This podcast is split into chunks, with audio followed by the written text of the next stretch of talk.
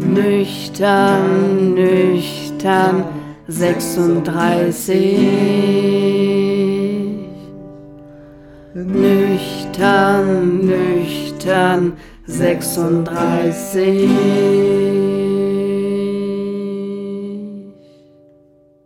Herzlich willkommen zur vierten Folge von Nüchtern 36, dem Berlin-Kreuzberg-Podcast.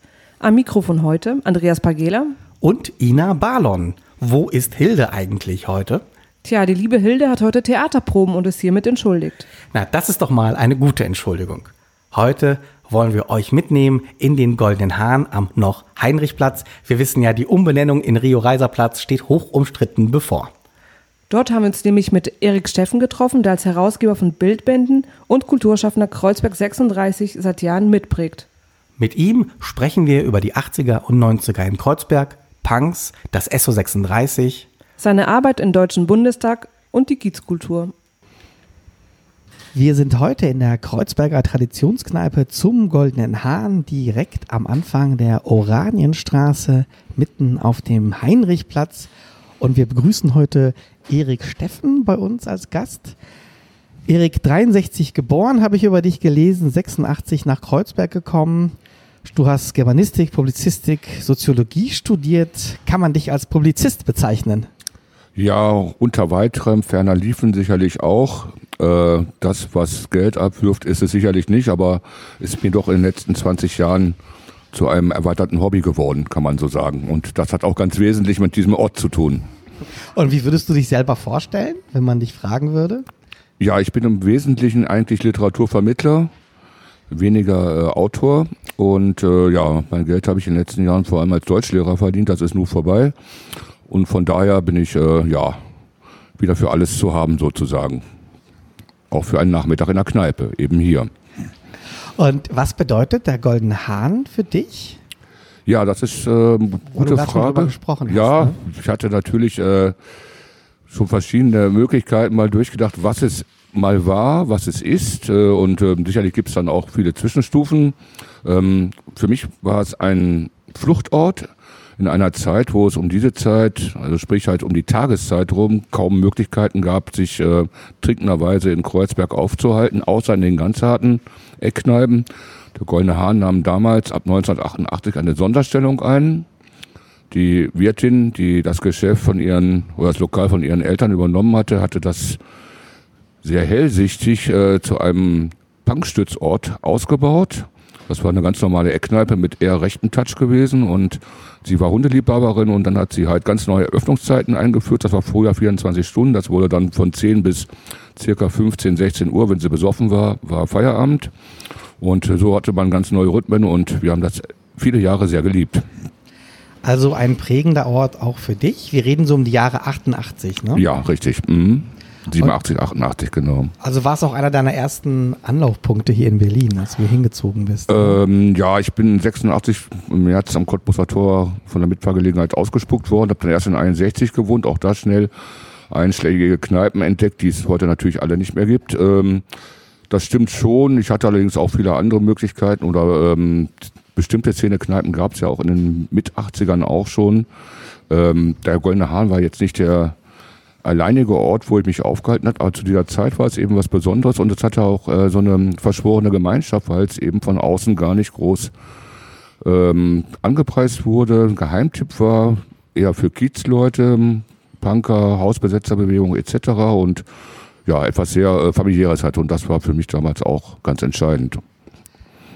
Du sagst ja eine Kiezkneipe, also Punks waren hier Hausbesetzer, Leute, die in der Nähe auch gewohnt haben.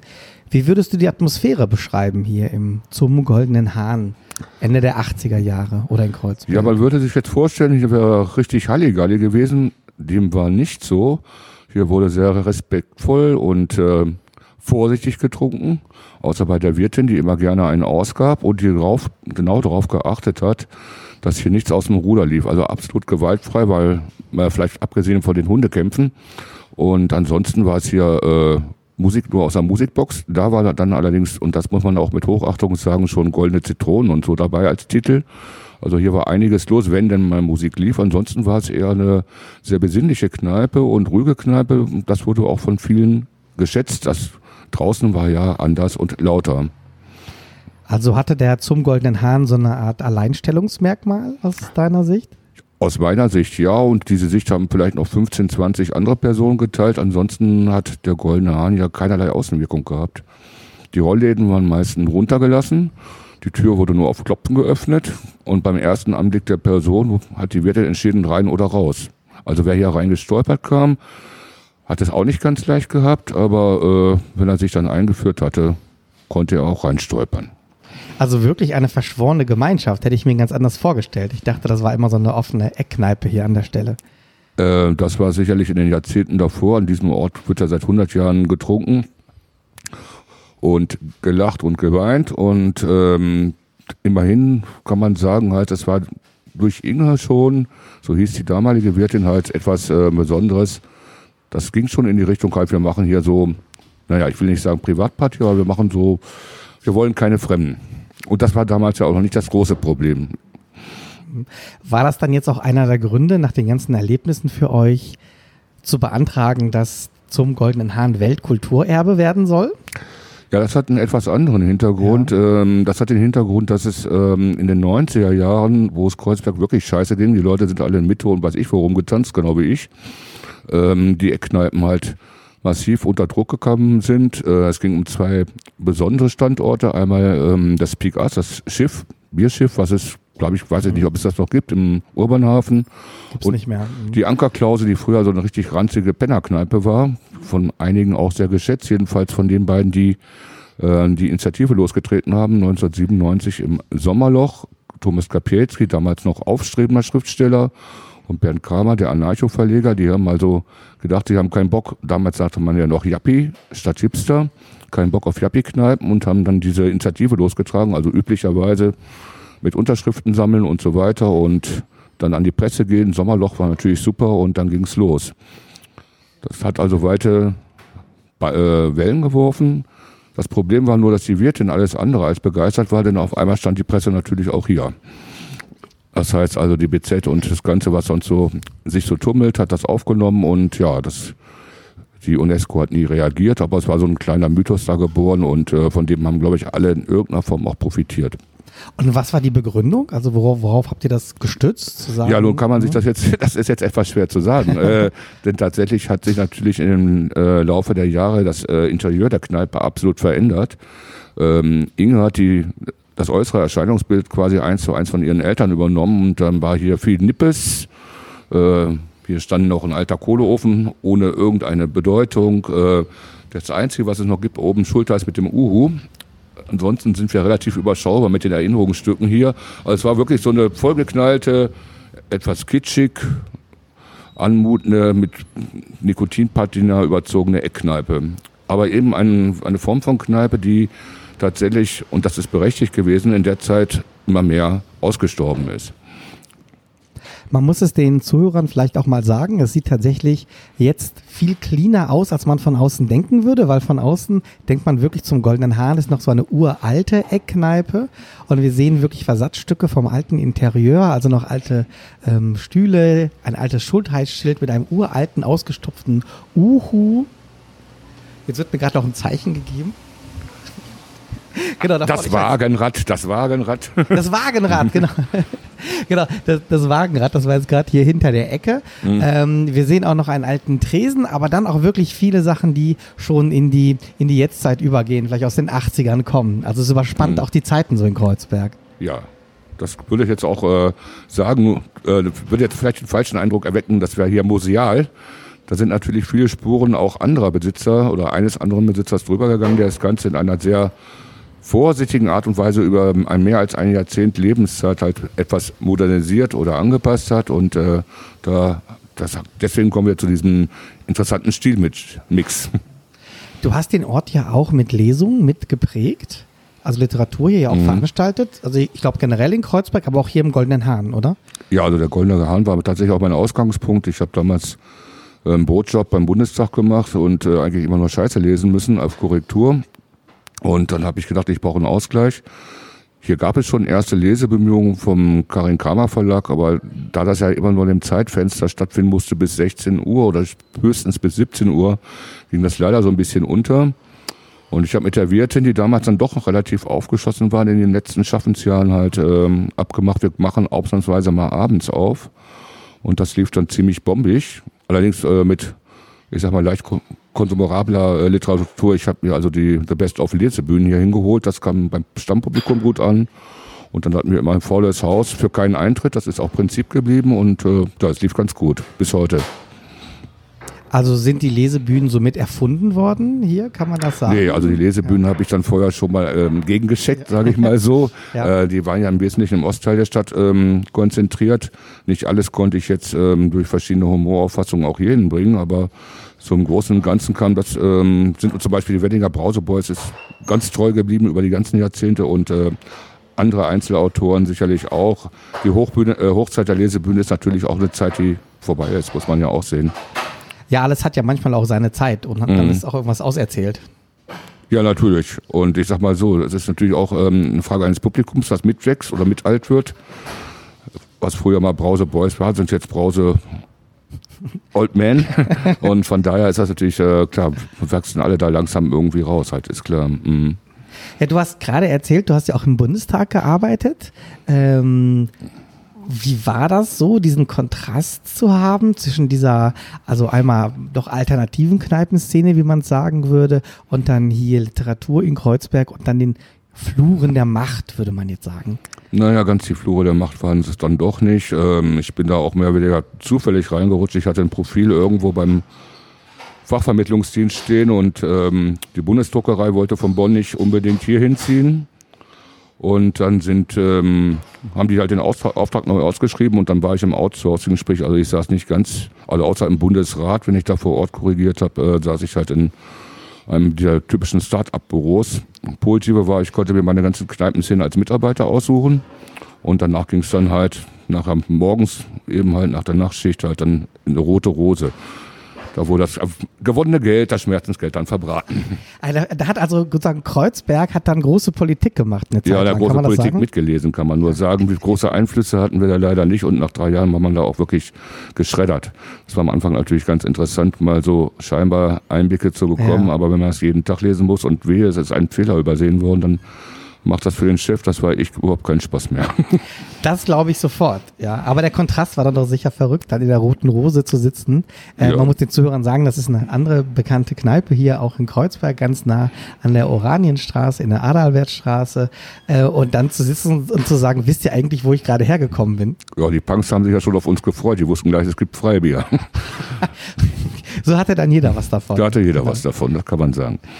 Wie war das eigentlich mit den äh, Punks in Kreuzberg damals? Damals, ja. Also die Punks ähm, waren, ja, ich sag mal so, Kreuzberg war quasi die Hauptstadt der Punks. Also gerade hier die Ecke von der Görlitzer Straße, also auf der anderen Seite vom Park bis etwa Adelbertstraße waren ja sehr viele besetzte Häuser, wo auch Punks äh, eine Rolle gespielt haben, die auch äh, teilweise dann in die Instandbesetzungsbewegung reingeflossen sind. Besetzer Ex zum Beispiel war eine Hochburg der Punks, die O3, O4. Ähm, ja, die waren natürlich präsent auch auf dem Heinrichplatz. Das war ja quasi der öffentliche Versammlungsort, genau wie das Koppusser Tor. Ich hatte mit einigen zu tun und nicht mit allen. Und galt ich nun so, ich sag mal, meinem Outfit und meinem Werdegang her eh ein bisschen als Pseudo oder als Edelpunk. Und äh, ja, für Bier kaufen war ich gut genug. Ansonsten hatten wir, äh, außer auf Konzerten, die natürlich massenhaft stattfinden, auch hier um die Ecke rum, im Blockschock, Mariannenstraße 48 oder auch teilweise im Esso, wenn es dann mal auf hatte, äh, Überschneidungspunkte und gleiche Orte, wo wir uns wieder getroffen haben. Du sagst, du warst so dann, also im Inneren Punk. Oder die haben dich auch akzeptiert? Ja, also, ich war Punk. schon auch mal Punk gewesen und ich bin auch, äh, habe immer Punkmusik gehört, die mich auch wirklich über Jahrzehnte getragen hat, aber in dem Sinne bin ich jetzt halt nicht ähm, ganz zu den Asselpunks äh, rübergekommen. Das war dann eher so, dass ich das Bier geholt habe. Und wenn du so heute drüber nachdenkst, Punks sind ja fast verschwunden aus dem Stadtbild eigentlich. Ne? Ja, das wirkt so. Das hat Oder? natürlich auch mit der Entwicklung der Stadt zu tun und natürlich auch mit dem Verlust von, ich sag mal, diesen klassisch öffentlichen Versammlungsorten. Das Korpusator hat sich ja völlig verändert. Mhm. Und ähm, wenn man das jetzt aber isoliert sieht, die Köpenicker Straße ist ja noch da. Also das ist jetzt einfach auf die Hausprojekte bezogen. Und wenn man jetzt mal mhm. äh, nach Friedrichshain geht, Rieger Straße oder Kreuziger Straße, da sind auch Punks noch mehr im Straßenbild. Kreuzberg ist tatsächlich so ein bisschen von den Punks verlassen. Mhm. scheinbar. Was war denn so das Wesen der Punks damals? Oder wenn man beschreiben würde, was, was hat ein Punk ausgemacht? Ja, dieses wirklich risikoreiche Leben ohne eine, einen Zukunft, Zukunftsgedanken, dieses äh, Dauerdröhnen, natürlich auch die äh, relativ einfache, aber äh, aussagekräftige Musik, die totale Anti-Haltung, natürlich auch ähm, der Style und ähm, im Wesentlichen auch ähm, mit Ausnahmen sicherlich auch in dem Moment, wo harte Drogen dazu kamen, wurde es dann fies, aber es war ja auch eine verschworene Gemeinschaft gegen die Bullen, gegen den Rest der Welt, auch gegen die Instandbesetzer, die akademisch geprägt waren oder oder oder. Haben die hier in der Nähe gewohnt, in besetzten Häusern? Ja, also ich sag ja? O-Straße 3, O-Straße 4, das Besetzereck, was hier gegenüber liegt. Äh, Dann waren ja hier vorne noch auf der Oranienstraße mehrere Tummelorte. Die Häuser sind längst abgeräumt.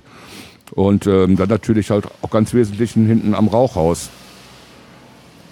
Ich habe da immer die Geschichten gehört aus den ja so, so 70er, 80er Jahren, dass dann die Punks äh, laute Musik immer gespielt haben. Also über sozusagen über die Mauer hinweg äh, in die DDR. Um dann so die Grenze ein bisschen zu piesacken und die andere Seite. Ja, das sind so Anekdoten, die, die, sind, die sind denkbar. Ja. Die sind denkbar. Äh, das kann ich jetzt aber nicht bestätigen. Das muss vor meiner Zeit gewesen sein. Außerdem wäre es eigentlich relativ sinnfrei, weil im Osten gab es ja auch eine ganz massive, starke Punkszene. Ja, ja, wahrscheinlich war das einer dieser, dieser Scherze, die man dann nur in der Zeit selber verstehen kann, Ja, wenn man mit, Mhm. äh, mit dabei war. Ne? Ja, du hast die Zeit ja auch, und das fand ich jetzt so spannend, weil wir über Punks gesprochen haben, begleitet oder fotografisch begleitet, das fand ich als Fotograf, aber mit Fotobüchern, die du rausgegeben Mhm. hast. Ne? Ähm, wir haben uns ja natürlich informiert und die Bücher vorher angeschaut und waren ja in der Redaktion ja, ich muss einfach sagen, begeistert, als wir reingeschaut haben.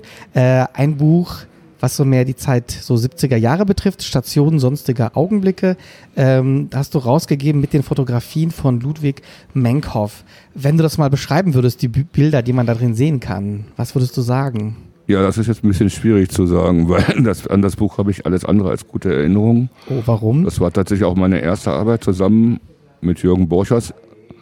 Nikolai Menkhoff äh, war hier Gast, Stammgast und ich war mit ihm befreundet. Ja. Ein alter Wodka-trinkender Ikonenmaler mit einem bewegten Seefahrerleben und ähm, das dass er, sieht auch so ein bisschen so aus, muss man Mhm. sagen, wenn man das, äh, aber das, sieht. aber dass er ähm, fotografiert hat, das haben wir eigentlich erst kurz vor seinem Tod mitbekommen, als er es ihm darum ging, halt sein Vermächtnis irgendwo hinzugeben. Und das hat er dann an Jürgen Borchers, den Buchhändler, gegeben. Und zwei Jahre später haben wir dann halt geschafft, ähm, dieses Buch herauszugeben.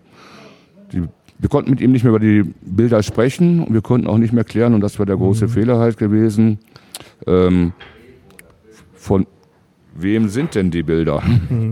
Das stellte sich dann äh, heraus, als wir schon während Ausst des Ausstellungsaufbaus die, erst, die ersten Bilder abhängen mussten. Und dann, und dann halt, ähm, als das Buch dann gedruckt war, ähm, der Verlag genötigt war, ein Errata nach dem nächsten beizulegen. Sprich, es waren mindestens ein Drittel bis die Hälfte der Bilder nicht von Ludwig Menkhoff, sondern an irgendwelchen Quellen halt ihm einfach ähm, zugetragen worden. Das war damals ganz oft so, dass Fotografen untereinander Bilder getauscht haben. Keiner hat ja nur irgendeine Form, da- Vorstellung davon gehabt, dass es später mal Geschichtsschreibung werden könnte oder so. Schwarz-Weiß-Bilder, wenn man befreundet war. Ludwig hatte hier auf der Oranienstraße in der Druckerei gearbeitet, da haben viele Studenten gearbeitet, die Fotografie studiert haben, die haben ihre Bilder einfach getauscht. Dass das nachher dann natürlich so, so ein, ja, ich sag mal, so einem kleinen Skandelchen wird und das war relativ unerfreulich. Also mir wurde das sämtliche Texthonorar mit irgendwelchen äh, Ersatzzahlungen verrechnet. Wir haben totalen Druck gekriegt über Anwälte, sollten also noch äh, wegen mangelnder Sorgfaltspflicht rangenommen werden. Klar, das macht ich, keinen, für einen Verlag auch keinen super Eindruck, wenn man da drei, vier Blätter drin hat. Ich habe diesen Großteil der Fotografen dann mit dem äh, 2012 erschienenen Fotobuch besänftigen können. Dann waren sie halt drin und äh, die, Wogen, äh, die Wellen sind geglättet, aber es war kein guter Einstieg, muss ich auch sagen, würde ich auch so nie wieder machen. Wir sind halt auch ähm, einfach froh gewesen, dass sich jemand dafür interessiert hat und ähm, hätten, glaube ich, auch keine große Chance gehabt zu dem damaligen Zeitpunkt. Und das ist tatsächlich der Starting Point ähm, der Schwarz-Weiß-Fotografie in Kreuzberg gewesen. Wir hatten überhaupt kaum Vergleichsmöglichkeiten. Also es gab vielleicht zwei, drei andere Werke von anderen ähm, Fotografen. Wolfgang Krolow wäre einer gewesen, der jetzt auch kürzlich gestorben ist. Aber im Ganzen, also wir hätten gar keine anderen Bilder check, äh, Bücher checken können. Also saß man da so ein bisschen allein. Und das war letztendlich dann ja, ein Fehler. Trotzdem, also unter Schmerzen geboren, würde ich mal Ja, sagen. das kann man sagen. Aber trotzdem ein wirklich tolles Buch, weil es schlägt einen nochmal größeren Bogen, weil ja viele Fotos aus den 70er Jahren sind. Mhm. Aber wenn man reinschaut, dann diese ganzen Hinterhöfe, teilweise haben sie noch Bebauungsreste aus den Jahren 1880. Also man sieht ganz klar Architekturversatzstücke, die es so lange nicht mehr gibt. Äh, teils, teils. Also Ja. die, die behutsame Stadterneuerung hat ja einiges auffangen können von den Abrissbirnen, die ja überall äh, sich bewegt haben. Und äh, wenn man jetzt auf der Adelbertstraße zum Beispiel noch in Hinterhöfe reinguckt, da sind die Remisen zum Beispiel noch natürlich nicht mehr die Klos. Also so eine Bilder findet man jetzt, äh, Außenklos findet man nicht mehr wieder, das ist klar. Das, ich würde sagen, richtig vermissen tut man das nicht, außer aus musealen Gründen, aber nee, das war schon alles so, ähm, das war natürlich ein Zeitpunkt, und ähm, als ich kam, war, äh, ich sag mal, der Drops ja schon gelutscht. Ähm, die meisten Häuser, Häuser waren ja schon in der Instandsetzungsphase. Und ähm, da waren die Zeichen der Vergangenheit oder die äh, Relikte eben auch äh, kaum noch sichtbar. Vielleicht, und wo du schon dann über so den, den Bogen schlägst in die, in die Realität, du hast ähm, ein Foto uns noch rausgesucht aus dem nächsten Fotoband, Friedrichshain-Kreuzberg, ungeschönt Menschen, Bewegung, Stadtansichten von 2018, wo man, ja vielleicht beschreibst du es mal, warum du gerade dieses Buch auch ausgewählt, Bild ausgewählt hast für die Sendung. Ja, warum beschreibe ich, äh, beschreibe ich das mal? Also wir sehen einen ähm, scheinbar friedlichen Demozug, die Polizei in ihren neuen martialischen Uniform, wo hinten dann die Nummern draufstehen und ein Punk mit Irokese läuft hinterher und hat sich so ein bisschen äh, dem Ganzen angepasst, hat nämlich hinten auf seine Lederkutte auch das schöne Schildchen Polizei gemacht. Nur steht da eben dann Polizei 36 und ACAB, also All Cops are Bastards. Ja, das sind so ein kleiner Gimmick halt ähm, in der Phase, wo hier in Kreuzberg sehr spontane Hausbesetzungen waren, die sofort abgeräumt wurden, im Wesentlichen ähm, rund ums Schlesische Tor. Ähm, diese Phase ist auch gerade, glaube ich, wieder etwas ähm, zum Stillstand gekommen und das Foto hat dann eine Netflight gemacht, mit der ich beim SO36-Buch sehr gut zusammengearbeitet hat, ähm, die auch im SO36 arbeitet und das ist eine von diesen Entdeckungen an Fotografinnen, die ich in diesem Fotoband, im aktuellen halt hatte. Auch das muss man nochmal vielleicht dabei sagen. Wir hatten in dem die Kreuzberger Fotografie der 70er, 80er Jahre alles in Schwarz-Weiß. Eine Frau von acht Fotografinnen. Und jetzt haben wir hier tatsächlich es geschafft und das ist auch ganz natürlich. Äh, damals gab es auch kaum bekannte Fotografinnen. Das heißt, jetzt hier ist es äh, pari pari. Also man sieht ja auch, wie sich das in den Zeitläufen ändern und ähm, von daher sind die Voraussetzungen heute und ähm, eigentlich für Fotografie ganz andere, als es äh, damals in den 70er, 80er äh, Jahren waren. Die meisten Fotografen haben ihre Bilder, äh, wenn sie schlau waren, halt in- ins Archiv gepackt und da ist dann halt einfach Staub drüber gewuchert. Und da hat keiner mehr mitgerechnet, dass die nochmal rausgekramt werden halt.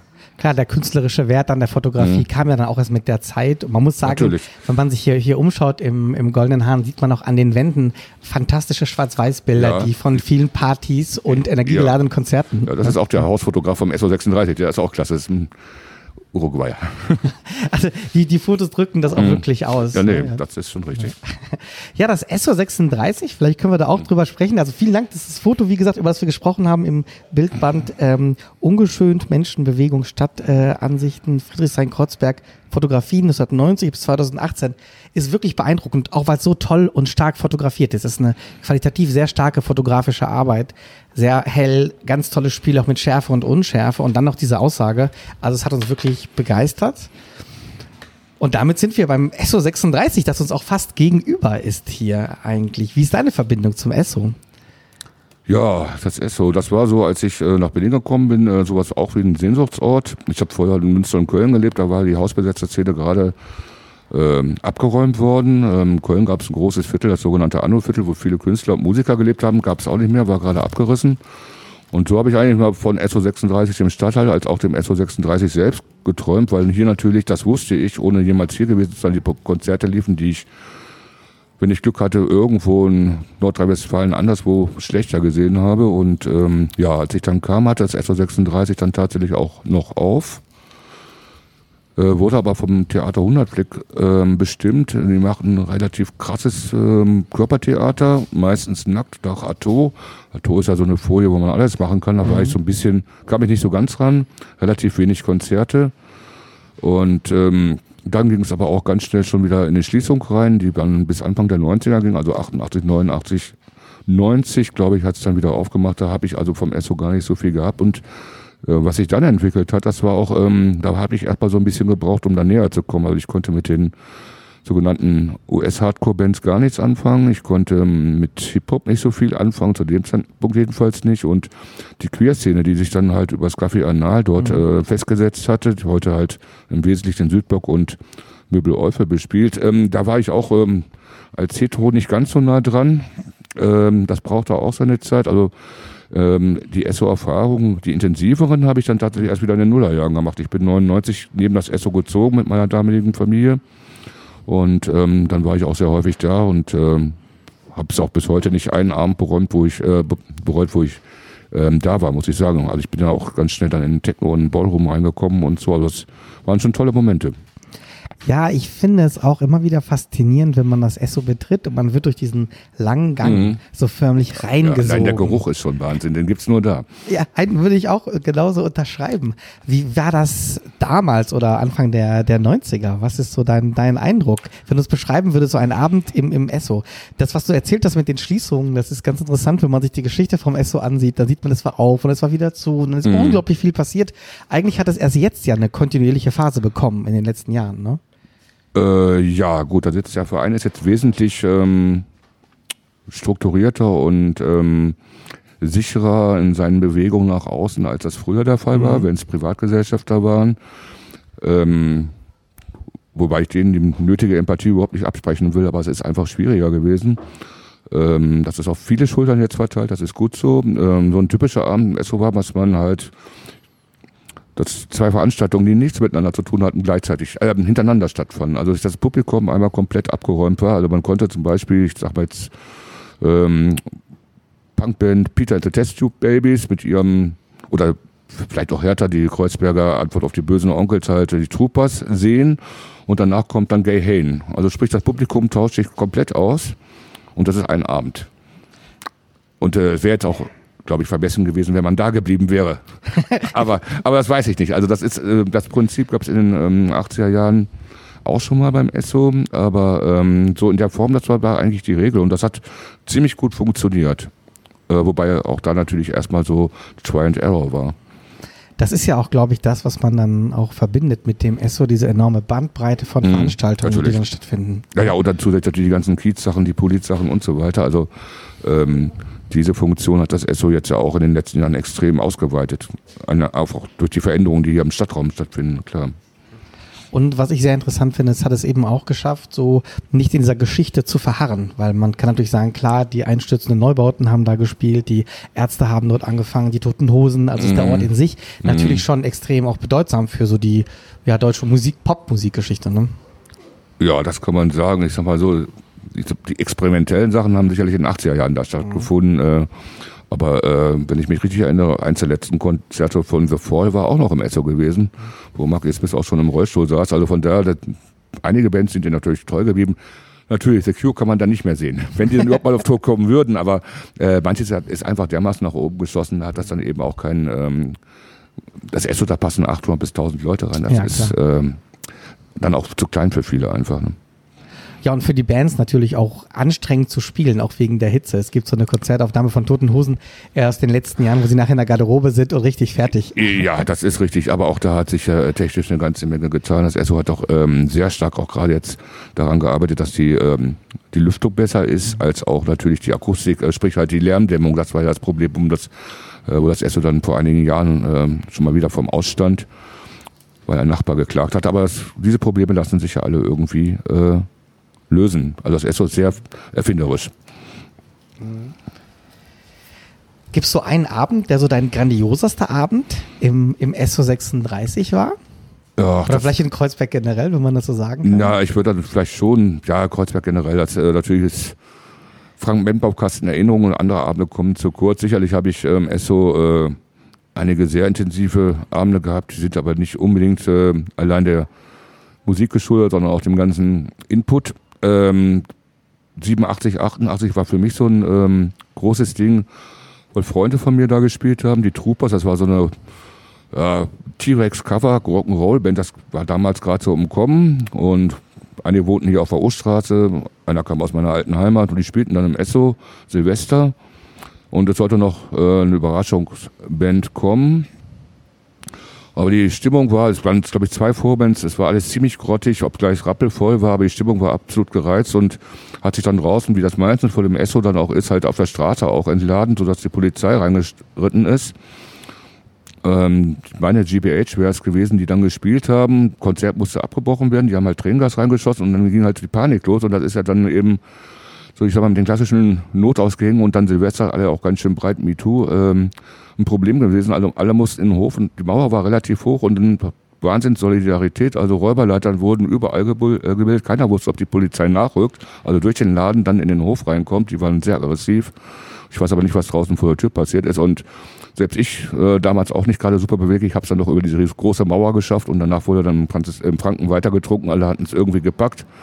Ja, aber man war halt so leicht vertränt und äh, ja, das war so ein, und danach war das Esso dann auch zu. Also das Esso hätte eigentlich schon zu sein müssen, weil jemand, Rattenjenny, glaube ich, durch, die, äh, durch den Boden gebrochen war und dann hatten sie ihn heimlich nochmal aufgemacht für Silvester und dann war es dann endgültig geschlossen, das dauerte auch wirklich dann drei Jahre. Was war, für eine Party, oder? Ja, da gab es einige. ich war aber nicht immer dabei, geht ja nicht. Das stimmt, aber, aber wirklich eine schöne Geschichte, dass die Party so intensiv war, dass dann das Esso danach äh, erstmal zu war für drei Jahre. Du hast gerade so schon gesagt, vertränt, ne? Mensch, Meier musste heulen, das war wohl das Tränengas, fällt mir jetzt gerade ja, ein ja. als Zitat, ne? Genau. Ja, so ein bisschen diese, das ist interessant, in deiner Erzählung mischt sich gerade so der Zigarettenrauch äh, Ja, vom, vom alten Mhm. Esso, genau mit dem, mit dem Tränengas. Das ist Nichtraucher jetzt. Okay, stimmt, stimmt, stimmt. Man kann ja noch vorne rauchen in, Mhm. der, in der Bar. Du hast uns, und das vielleicht so zum Abschluss, ein Motiv noch zugerufen im Vorgespräch. Und ähm, das war auf der Suche nach der verlorenen Zeit. Ja, klar, Marcel Proust und sein Roman Epos. Ist das auch Kreuzberg für dich oder deine Arbeit? Ja, ich glaube, das ist schon tatsächlich meine Arbeit, also in, in alle Richtungen halt. Ähm, mehr als drei Jahrzehnte. Ähm, ist das natürlich auch so ein Gefühlsbad, was man hat. Also man kommt mit großer Euphorie an. Diese Euphorie hält sich noch äh, einige Jahre, ja, vielleicht sogar Jahrzehnte, aber ähm, ich sag mal so mit den Stadtentwicklungen, die ab den Nullerjahren angefangen haben, habe ich natürlich zwangsläufig jetzt auch nicht ähm, totalen Gefühlsrausch gehabt. Äh, viele Läden sind weggebrochen, viele Strukturen sind weggebrochen und ähm, so bleibt das letztendlich dann doch etwas isoliert, vielleicht auch idealistisch überhöht, ähm, dass die 80er, 90er Jahre sicherlich die ähm, für viele hier äh, die intensivsten waren. Und ähm, das ist dann eigentlich auch so mein Ansatz halt über ähm, Fotokunst als auch über Texte, als auch über Nachrufe, ähm, da diese äh, Protagonisten aufzuspüren und nochmal so ein bisschen auch in die Zeit reinzukommen, die ich teilweise 70er Jahre habe ich ja hier nicht erlebt, halt auch dann ähm, mit Interesse aufarbeite und ja, das ist so ähm, auch ein bisschen eigene biografische Spuren so. Ich habe ja auch vieles, also ich habe zum Glück nicht vieles vergessen, aber einiges und ich habe da überhaupt keine Notizen gemacht, das ist der alte Fehler. Ja, man sagt doch immer, wer, wer Berlin in den wer sich an Berlin in den 80er Jahren erinnert, der war nicht dabei. Ja, das ist so ein Spruch, das stimmt. Ja, vielleicht auch nochmal kurz zu den, zu den Nachrufen, die ja im Tagesspiegel erscheinen. Äh, Ich selber habe eine Zeit lang auch mal sehr viele Trauerreden gehalten, deswegen sind wir da fast Mhm. äh, Berufskollegen. Wie bist du dazu gekommen? Ja, auch das hat hier seinen äh, Ursprung gehabt, halt ähm, eine Freundin, die hinterm Tresen stand, ähm, hatte eine Künstlerin, die auch langjährige Freundin von ihr war, bis in den Tod betreut und wir hatten ja schon das, ähm, kurz nach dem Nachruf, den ein Kollege geschrieben hat über den Menkhoff vom Tagesspiel, der mit mir gesprochen hatte. Ich war immer Fan von der äh, Rubrik Vorbei ein dummes Wort und dann hat sie gefragt, ob ich nicht auch mal was schreiben will und äh, ja, ich hatte es mit dem Schreiben damals noch nicht so, obgleich ich von allen Seiten irgendwie immer ermutigt wurde. Und dann hat das so angefangen. Ich habe im ersten Jahr dann eingeschrieben, im zweiten Jahr dann über einen Punk und ähm, über Kleinverleger, also zwei, dann im nächsten Jahr vier, dann sechs. Das hat sich dann so ein ganz bisschen aufgebaut, um dann irgendwann, als dann Bernd Kramer 2014 starb, habe ich dann zwei Jahre gar nichts mehr geschrieben. Und ähm, dann habe ich jetzt wieder so langsam ein bisschen angefangen und so und ja, es ist ist mir wichtig. Also macht mir Spaß, kann ich jetzt nicht sagen, aber es ist mir wichtig und da ich ja so eine bestimmte Person aus, weil ich nehme keine Aufträge an, ich mache das also aus meinen eigenen Kenntnissen, sprich halt, mhm. wenn ich auf Beerdigung bin oder höre, der und der ist gestorben, ich kenne ja nun wirklich hier Hinz und Kunz, äh, dann ist das so eine Sache für mich, fühle ich mich herausgefordert, will ich das machen, schaffe ich das, ist auch immer eine Psychofrage. Und dann, ja, meistens klappt. Wenige Sachen habe ich nicht zu Ende gebracht, aber die gibt es natürlich auch. Aber wirklich toll, wenn man die Texte liest. Äh, also viele Zuhörer kennen das, weil es im Tagesspiegel ja auch eine sehr präsente äh, Rubrik ist. Ich finde, es ist sehr bewegend und auch unglaublich spannend, die Lebensläufe der Menschen dann zu lesen. Und auch schön, dass sie nochmal so gewürdigt werden, einfach auch. Ne? Ja, ich sag mal so, wer würde das denn sonst machen? Ja, genau. Also genau. ich meine, wir stehen ja mittlerweile alle vor diesen Armengräbern oder mehr oder weniger im Wesentlichen. Da trifft sich dann noch die, der Freundeskreis, der auch überschaubar geworden ist. Ähm, also ich würde mal sagen, gegen das Vergessen ist das schon wichtig.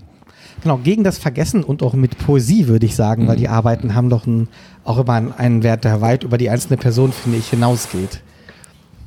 Ja, das ist äh, das sind Möglichkeiten, von denen ich vorher auch nichts geahnt habe. Es hat sich aber einfach so entwickelt, dass man eine eigene Sprache findet. Und ähm, das ist ja auch, das kommt jetzt nicht über Nacht und äh, fällt mir, fließt mir auch nicht so aus der Feder, aber ähm, das hat sich doch einfach, ich denke auch durch der durch das Sujet halt äh, ergeben. Und die Freiheiten, die man auch in diesem Ressort hat, das muss ich dann nochmal positiv sagen. Wobei ich, ich habe zwei Verwertungsquellen für meinen Nachruf. Ich bin ja nicht immer glücklich mit Kürzungen und mit Interpretationen und äh, die sogenannte die Rohfassung, die kommt dann immer im Drecksack, leicht verspätet. Das ist eine Literaturzeitschrift aus Friedrichshain, die kommt alle Vierteljahr. Da bin ich dann ein bisschen glücklicher mit, weil die noch näher an mir sind. Aber das ist jetzt einfach so geschmäcklerisch. Äh, für ein breites Publikum ist der Tagesspiegel völlig in Ordnung. Das andere ist ja ein Nischenpublikum. Mhm. Was sind so deine nächsten Projekte, die noch so anstehen oder woran arbeitest du gerade? Ja, es ist momentan ein bisschen schwierig mit dem Arbeiten. Also insofern, also gut, an Nachrufen sitze ich natürlich. Mhm. Äh, hier um geht es um Heinrich Humm vom Heinrichplatz, so eine schräge Gestalt, der vor ein paar Monaten gestorben ist. Das steht auf jeden Fall noch aus und ich habe noch zwei andere Ideen jetzt für Nachrufe, ähm, aber Literatur kann ich momentan wirklich schwerlich umsetzen. Wir haben das versucht im besetzten Haus im Hof. Da hat die Werte Hausgemeinschaft der ehemaligen Besetzer dann darauf bestanden, dass es keine elektrische Verstärkung gibt. Und da konnten wir uns dann totschreien, war auch keine gute Idee. Nee, mal gucken. Also das ist jetzt alles ein bisschen ins äh, Trudeln geraten und so. Ich hoffe, dass irgendwann irgendwie es weitergeht. Ich arbeite noch mit einer Deutschlehrerkollegin halt an einem Projekt im Verbund mit dem SO36, was ja nun wirklich leer steht. Also mit Stadttouren und Sprachkurs zusammen und dann vielleicht sogar im SO36 teilweise drin, aber auch das ist noch Makulatur. Momentan haben wir nämlich gar keine Schüler. Also von daher ist das alles ein bisschen schwierig und so und man muss einfach erstmal abwarten. Ja, wir sind auf jeden Fall gespannt äh, auf deine nächsten Projekte und ähm, eine Frage würden wir dir gerne noch stellen, ähm, die wir oft unseren Interviewpartnern stellen. Wenn du könntest, was würdest du Kreuzberg sagen? Bleib wie du bist. Andi, was war denn dein coolster Abend in Goldenen Haaren? Ich war mal im tiefsten Winter da, das werde ich nie vergessen, und habe dort eine lange Nacht verbracht, bei der es draußen eiskalt war und geschneit hat. David Bowie singt ja einmal über seine Zeit im Dschungel, A Man Lost in Time. Und genau so habe ich mich gefühlt. Und was war dein coolster Abend im Goldenen Hahn, Ina? Zeitlos ist das Sprichwort. Ich traf mich dort mit unserem guten Freund Henrik auf ein Bier. Ende der Geschichte. Tja, dazu müssen wir nichts mehr sagen. Einfach nur hingehen und ein Bier trinken. Zum Abschluss möchten wir noch einmal auf die beiden Bildbände hinweisen. Stationen, sonstige Ausblicke, Berlin, Kreuzberg, Fotografien und ungeschönt Menschen, Bewegung, Stadtansichten, Friedrichshain-Kreuzberg 1990 bis 2019. Wir hatten wirklich unglaublich viel Spaß beim Lesen, Anschauen und beim Entdecken. Und damit sind wir schon am Ende der vierten Ausgabe von Nüchtern 36 mit Andreas Pagiela, Ina B. und Hilde Haberland. Nüchtern, nüchtern, 36. Nüchtern, nüchtern, 36.